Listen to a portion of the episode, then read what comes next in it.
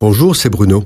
Merci d'écouter ce podcast. N'oubliez pas de vous abonner et d'activer les notifications afin d'être averti chaque semaine des prochaines sorties. Comme un bon berger, après sa résurrection, Jésus rassemble ses disciples dispersés. Le jour même de la résurrection, et après avoir rencontré Marie de Magdala, il va cheminer et parler pendant un long moment avec deux de ses disciples qui vont vers le village d'Emmaüs. Les yeux des deux disciples sont empêchés de reconnaître Jésus parce qu'ils ne sont pas dans la bonne direction. Ils quittent Jérusalem. Amers, les deux disciples expriment librement leur déception. Jésus n'apporte pas le royaume tel qu'ils l'imaginaient. Cependant, faisant état de la rumeur quant au tombeau vide, ils gardent un fond d'espoir et continuent de croire que Jésus était un grand prophète.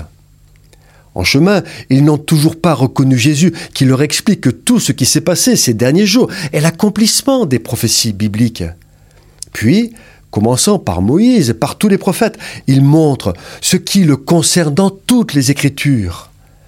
Malgré cette connaissance et révélation de la parole que seul Jésus peut avoir, ils ne le reconnaissent toujours pas. Ce qui va ouvrir leurs yeux, c'est lorsque Jésus, à table avec eux, rend le pain et rend grâce, comme il l'avait fait lors du dernier repas auquel ils ont participé. Et au moment où enfin ils le reconnaissent, Jésus disparaît.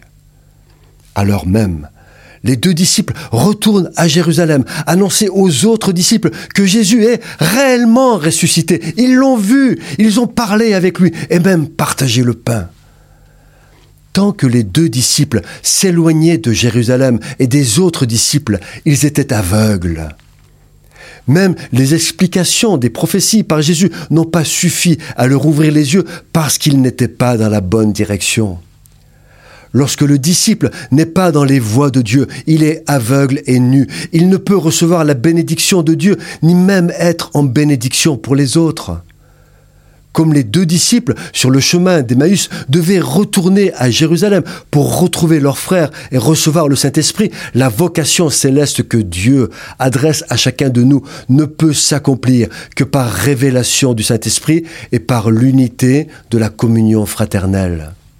Deux choses qui manquaient aux disciples qui s'éloignaient de Jérusalem. Jésus les renvoie à Jérusalem.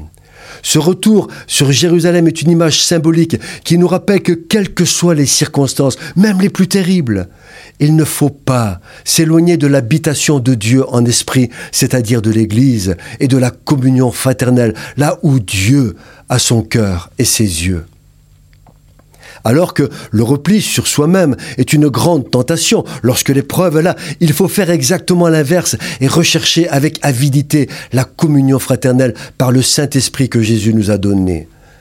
Le danger pour notre génération est de se replier sur elle-même, dans l'illusion qu'il suffit d'allumer un ordinateur pour être participant de l'Église. C'est une séduction. Il faut rechercher la communion fraternelle et participer à la vie de l'Église. C'est le diable qui veut isoler pour mieux vaincre.